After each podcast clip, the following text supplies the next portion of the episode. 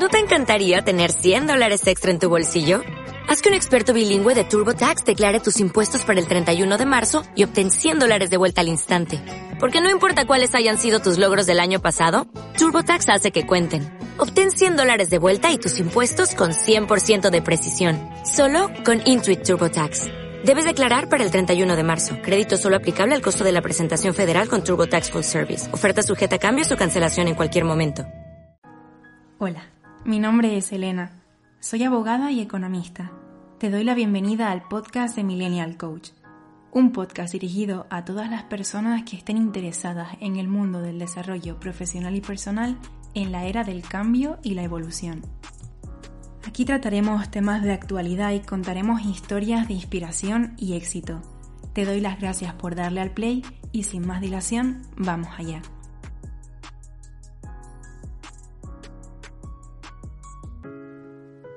Y el episodio de hoy va dirigido especialmente a mis queridos opositores y opositoras. Muchos de ellos me seguían antes en mi cuenta de opositora y me siguen siguiendo ahora, así que bueno, se lo dedico especialmente a ellos. He intentado recopilar todos aquellos consejos valiosos que me sirvieron muchísimo a mí cuando estaba opositando. Y voy a comenzar por las dudas. Seguramente habrás oído que el camino hacia el éxito no es recto. Efectivamente existen picos y valles. Existen tramos muy fáciles en los que vamos muy cómodos y otros que son cuesta arriba en los que hay que poner un esfuerzo extra.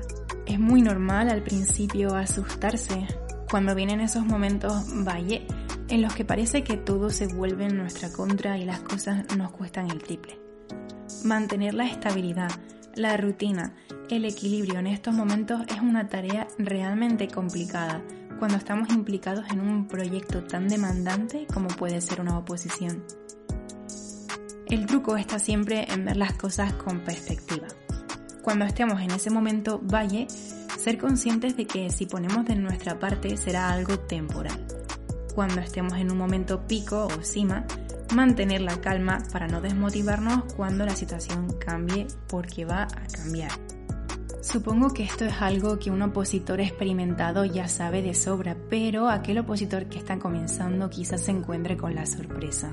Y es que sí, es una montaña rusa y la clave es persistir. Estos momentos valles son muy característicos porque llegan las tan incómodas dudas es verdad que pueden haber momentos duros que tengan que ver con circunstancias personales muy diversas, ya que somos humanos, la vida a veces es bastante impredecible. Yo voy a hablar de los típicos momentos de crisis por los que se pasa estudiando y sobre todo de cómo salir de esos bucles. Pero antes de nada me gustaría explicar algo que aprendí en un curso de inteligencia emocional muy interesante. Seguramente sepas que el ser humano actúa solo un 10% de manera consciente y el 90% restante pertenece al subconsciente. Es ahí, en ese 90%, donde suele habitar la mayoría de nuestros miedos, inseguridades y por eso a veces llegan sin saber por qué. Seguramente te haya ocurrido alguna vez que tenías una prueba, un examen o una situación difícil a la que te hayas tenido que enfrentar y tu mente te traía una y otra vez momentos en los que habías fracasado o te habías sentido mal anteriormente. De esta forma, anticipando en negativo, los miedos y las inseguridades se apoderan de ti y no te hacen ningún favor. Cuando esto ocurre, algo que es completamente natural, podemos decirnos a nosotros mismos, te pillé, tal cual como si esa negatividad pudieras ponerle nombre, forma y color.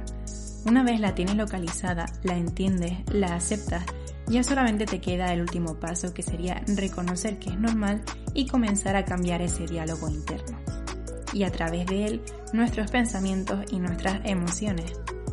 Esto en cadena va a tener un impacto seguro en el resultado de lo que sea que estemos haciendo. Seguro que también has oído hablar alguna vez de esos sesgos cognitivos, ¿verdad? Bueno, pues te voy a explicar uno que también solemos tener muchísimo los estudiantes y opositores. La mente está hecha para confirmar información y creencias que ya tiene, por lo que es lógico que si piensas que eres un crack, vayas a buscar todo aquello que te lo confirme, de modo que lo encontrarás, pero también puede ocurrir en sentido inverso. Cuando estamos en una acera siempre estamos mirando a la otra. Te recomiendo que detectes estos pensamientos, que seas consciente de que la negatividad te está haciendo una visita y que bajo ningún concepto la alimentes. En muy pocos casos este tipo de pensamientos son racionales, por lo que dejarse guiar por ellos puede ser un error. Y este error puede parecer inofensivo a priori, pero te puede llevar a tomar alguna decisión que en el fondo no querrías haber tomado. Somos seres emocionales, no racionales. También tenemos que ser conscientes de que no somos máquinas, tenemos que hacer un trabajo de autoconocimiento para saber si nuestras circunstancias personales, por el motivo que sea, nos están pidiendo a gritos que nos tomemos un día de descanso. Yo sé lo que cuesta ceder un día y tomártelo libre, pero por mi experiencia y por la experiencia de muchísimas personas con las que he trabajado, sé que este día libre puede ser mucho más rentable que insistir en tener esa positividad de vuelta cuando es que no eres capaz físicamente.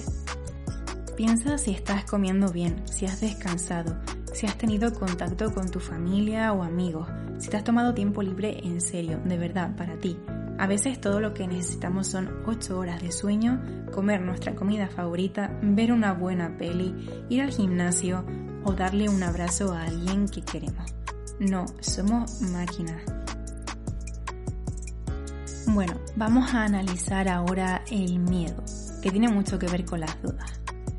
Hay muchas clases de miedo lo más importante es conectar con ese miedo y preguntarnos por qué está ahí. Un poco como deshacerlo y entenderlo, en lugar de huir de él, que es lo que solemos hacer el 90% de los casos. Porque si huimos de él, lo único que estamos haciendo es hacerlo más fuerte y darle la razón. Aunque existan muchos miedos diferentes, la gran mayoría suele derivar de uno principal, el miedo al fracaso. Ese gran miedo hay que entender que nos enseñan a ver la vida como ganar y perder todo el rato. Pero realmente ganar y perder son términos muy relativos. Porque todos los finales son también el inicio de una nueva etapa.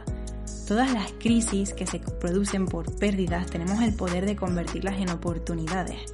Tenemos el poder de aprender y ser una mejor versión de nosotros mismos.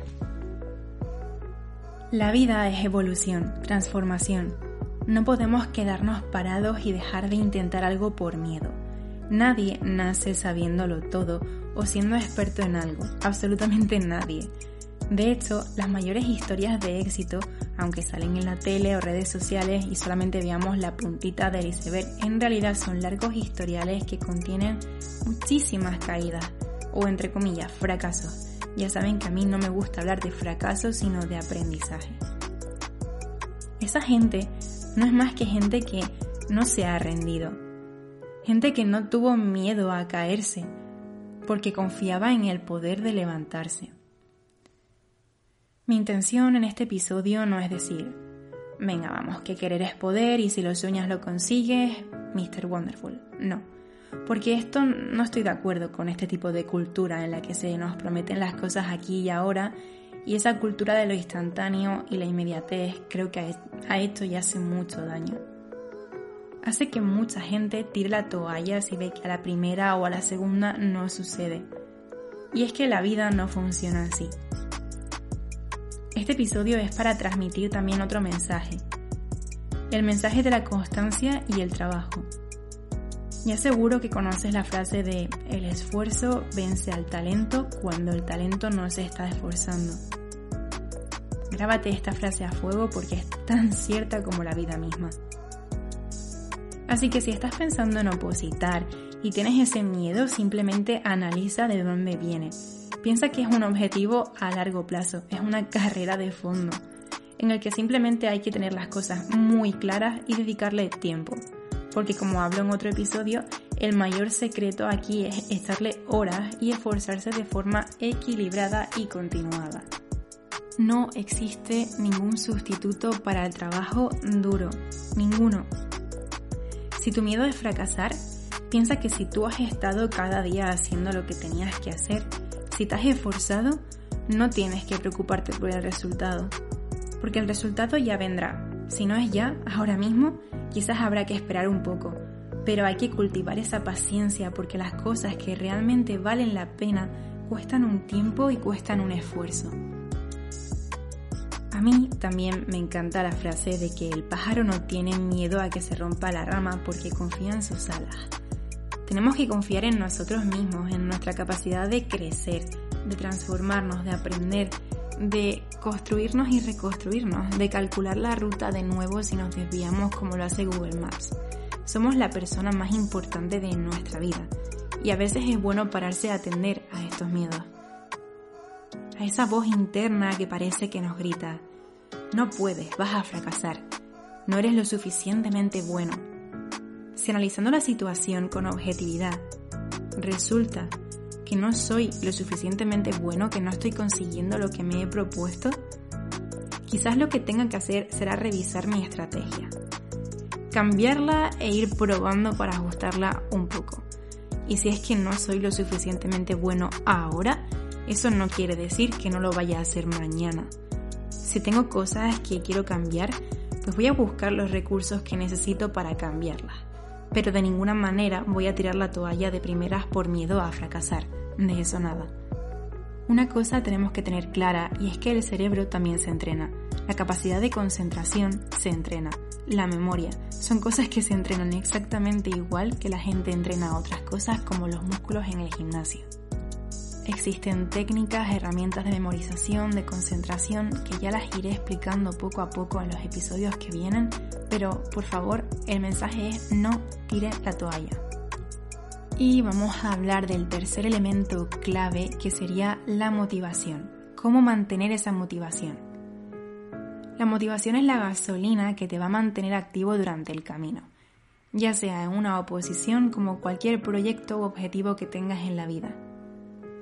Porque al principio cuando te imaginas cómo puede ser tu rutina, escuchas la experiencia de otras personas, diseñas tu propio plan, idealizas en cierta manera lo que va a suceder y lo cierto es que en un gran porcentaje de las veces nuestras expectativas no están acordes con la realidad. Suelen aparecer dificultades que no habíamos podido prever. Mi propósito no es desanimar a nadie, más bien todo lo contrario, estar preparados para cuando esto suceda. Porque cuando las fuerzas flaquean, nos, nos llegan las dudas, ese cansancio, los días malos o cualquier circunstancia que nos pueda afectar negativamente? Será cuando tengamos que recurrir a esa fuente de energía que nos proporciona la motivación. Es esta llama la que hará que a pesar de todas las dificultades y obstáculos del camino podamos seguir adelante. Pero sí, por supuesto, todos no sabemos la teoría, ¿no? Vamos a llevarla a la práctica ahora. ¿Cómo podemos mantener esa motivación durante el camino? Está claro que para mantenerla primero hay que tenerla. Hay que tomarse el tiempo que sea necesario para conectar con ese propósito que te impulsó a elegir ese camino. Viaja en el tiempo y recuerda por qué comenzaste. Visualízalo todo con todo tipo de detalles y recréate en la experiencia de tu mente. Yo recuerdo que tenía una carta que me había hecho a mí misma explicándome las razones por las cuales había emprendido ese camino y qué esperaba de ese camino, qué esperaba encontrar y qué estaba dispuesta a dar, por qué me importaba tanto llegar a la meta. Recuerdo que leí esa carta muchísimas veces y de verdad que funcionaba porque me hacía salir de ese estado de desmotivación o cansancio y me daba una dosis extra de energía. Otra cosa que hacía, porque muchas veces pues me desilusionaba pensar que no podía hacer lo que mis amigos estaban haciendo o porque no podía tener tiempo para mí, para cosas que me apetecía hacer. Cogía una caja vacía y en un papel apuntaba todas las cosas que me gustaría hacer o los sueños que quería cumplir cuando consiguiese el objetivo y la metía en esa caja. Para mí era importante porque era una forma de guardar esos objetivos a salvo en esa caja y tenía un valor incalculable porque sabía que esos sueños, esos objetivos iban a ser realidad. Solo tenía que esperar. Y por supuesto que la espera valdría la pena. La motivación no va a estar en su punto máximo todos los días, tenemos que ser conscientes de esto.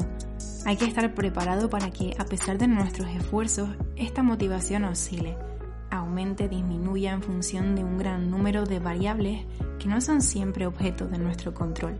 Y es que esto es completamente normal. Lo fundamental es no confundir un día gris con una ocasión para tirar la toalla. Y por último me gustaría hablar del cuarto elemento esencial para opositar, que es la importancia de la rutina. Quiero empezar contando como anécdota que en la universidad yo recuerdo que había de todo. Había gente que trabajaba día a día y realmente se lo curraba casi sin descanso y luego había gente que desaparecía durante todo el cuatrimestre y no se perdía ni una fiesta, pero el día del examen lo clavaban. bueno, yo creo que en el equilibrio siempre está la virtud, pero precisamente en este episodio quería hablar de la importancia de que, seas del grupo que seas, de los que han estudiado cada día o de los que trabajaban mejor bajo presión a medida que se acercaba la fecha límite, cuando se trata de una oposición o de un proyecto a largo plazo como con una carga de trabajo similar, el sistema de estudio y trabajo es totalmente diferente y tienes que tenerlo muy claro. Supongo que también te habrá pasado que a medida que se acerca la fecha de entrega o la fecha de el día de cante, por ejemplo, como que la productividad aumenta. No sé si te has preguntado alguna vez qué ocurriría si mantuvieses esa productividad durante el resto de los días también. El objetivo global que suele asustar bastante al principio se divide en muchos cachitos pequeños y así se organizan en el tiempo que sea necesario. Como primer punto, sobre todo para aquellos que se están planteando estudiar una oposición, que sepan que se puede, que es una carrera de fondo, ya lo hemos dicho antes, no de velocidad, que es una cuestión de esfuerzo constante más que de intensidad. De hecho, esta intensidad no juega a favor, a nuestro favor. Así que no se mira el temario como un monstruo enorme e imposible. En lugar de preguntarse eso, cuánto y qué, hay que preguntarse si hay ganas y hay voluntad. Ganas, tiempo y energía porque con esfuerzo y disciplina, como vamos a explicar ahora, se acaba consiguiendo. Metiéndonos de lleno en el tema de la rutina del opositor, ¿qué es eso? Bueno, pues es principalmente el estilo de vida, el horario y la estructura de tus días a lo largo del tiempo que estés estudiando. Es la forma en la que tu organización se lleva a tu realidad y es conveniente diseñarla a conciencia y a priori no va a ser lo mismo la rutina que pueda seguir yo, la que te funcione a ti o la que le funcione a otra persona, ya sea por el tipo de oposición o por el tipo de persona. Tenemos que pedir consejo a profesionales, a nuestro preparador o preparadores, a opositores con experiencia, para que nos den las mejores referencias para nuestra oposición y evidentemente si tengo que preparar unas pruebas físicas tendré que adaptar mi energía, tiempo y resto de recursos sobre todo a compatibilizar el estudio con el desgaste físico que supone y tener en cuenta tiempos de recuperación y demás. Si por ejemplo tengo que cantar temas el día del examen, no puedo estudiar en silencio y en la biblioteca, ya que también tendré que practicar el cante siempre que pueda. Pero también, además del tipo de proyecto al que nos estamos enfrentando, está nuestra personalidad y nuestros biorritmos. Yo soy de estudiar por las mañanas, siempre lo he sido, si me despierto a las 6 de la mañana estoy mucho más fresca y la información me entra mucho mejor que a partir de las 8 o 9 de la noche. Es un momento en el que me resulta realmente complicado estudiar. Pero el colectivo nocturno le sucede al contrario. La calma de la noche y el silencio les ayudan a concentrarse. Y esas horas les cunden muchísimo más, por lo tanto, si a esto ya le sumamos las circunstancias personales como la familia, el trabajo, otras actividades que se compatibilicen con el estudio, podemos llegar a la conclusión de que no existe la rutina perfecta global, sino una rutina 100% personalizada, adaptada a cada uno a conciencia, para poder exprimir toda nuestra productividad y lograr nuestro objetivo. Entonces, sabiendo esto, no hay que comparar. Es importantísimo no comparar. Hay que preguntar si lo que estamos haciendo o vamos a hacer no funciona a nosotros, porque de eso se trata.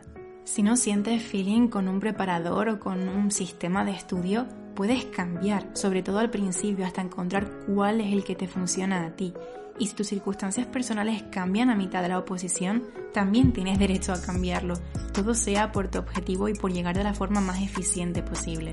Y también quiero recalcar que he dicho a priori. Quiero decir con esto que tenemos que diseñar esta rutina antes de empezar a estudiar. Podemos modificarla luego en función de cómo lo vamos viendo, pero debemos tenerla planeada porque va a ser nuestra regla de medir durante la oposición.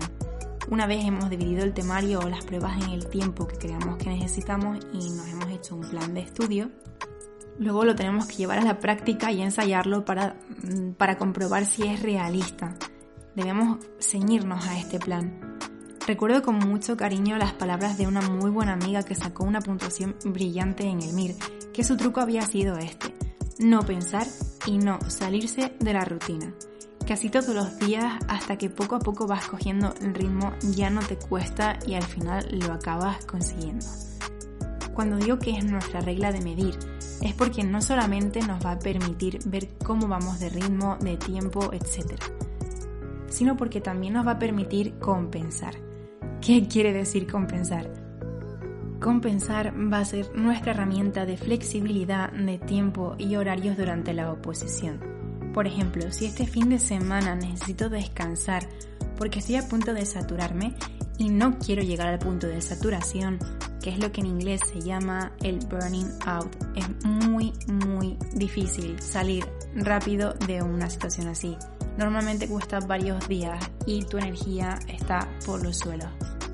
Así que vamos a tener un termómetro que nos indique cómo vamos y en función de esto podemos cogernos un día, podemos cogernos una mañana, una tarde y compensar esas horas moviéndolas a otro momento. Podemos repartirlas la semana siguiente, una hora cada día, una hora y media cada día en función de lo que hayamos cogido y de lo que necesitemos.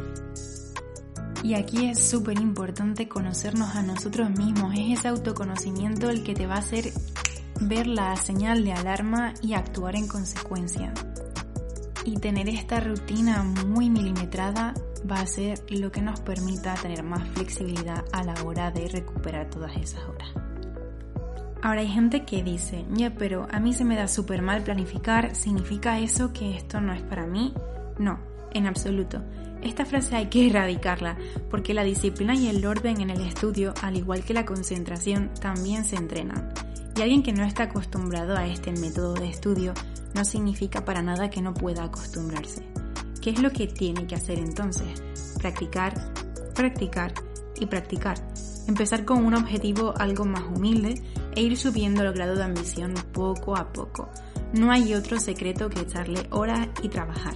Ahora el resultado es preciso, la recompensa merece el tiempo.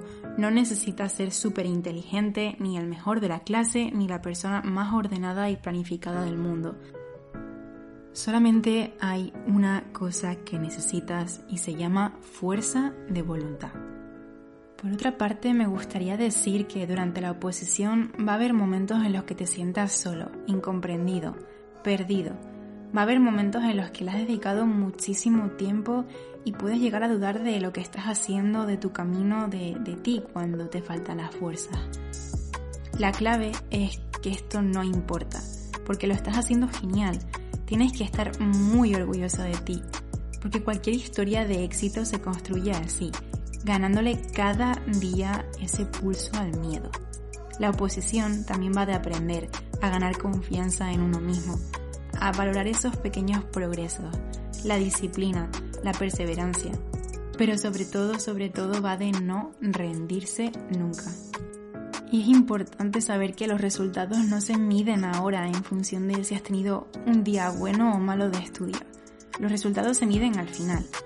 Y también quiero recordarles a todas mis queridas opositoras y opositores que hay muchas ventajas en el camino del opositor. Para empezar, durante la oposición ganas muchísima autoestima y confianza en ti mismo porque eres capaz de, ver a dónde puedes llegar, lo lejos que, que puedes llegar y que los límites que antes habías puesto los sobrepasas a cada momento. Te hace una persona más disciplinada, ordenada y organizada. Aprendes muchísimo más que en la universidad, máster o cualquier otro sistema que hayas utilizado antes. No solamente aprendes temario, sino que aprendes sobre ti mismo y creo que esto es un tesoro valioso. El estar tanto tiempo solo, entre comillas, hace que te conozcas muchísimo más a fondo. Aprendes a valorar muchísimo más tu tiempo y tu compañía. Te vuelves mucho más selectivo y aprecias cosas que antes no apreciabas tanto. Por otra parte, te da una resiliencia que vas a llevar contigo toda tu vida. Hace una criba natural también de la gente que verdaderamente está ahí, te apoya, debe seguir en tu vida, de la que no. y aparecen personas en tu camino cuyo vínculo de unión contigo es tan fuerte como el de estar luchando por el mismo sueño. Así que cada vez que pienses que opositar es muy duro, recuerda en todas estas ventajas que te llevas de regalo. Y hasta aquí el episodio de hoy. Recuerda que puedes contactar conmigo a través de mi cuenta de Instagram Puedes dejarme tus comentarios e incluso proponerme algún tema que quieras que tratemos en el podcast. Una vez más, gracias por escuchar y nos vemos en el próximo episodio.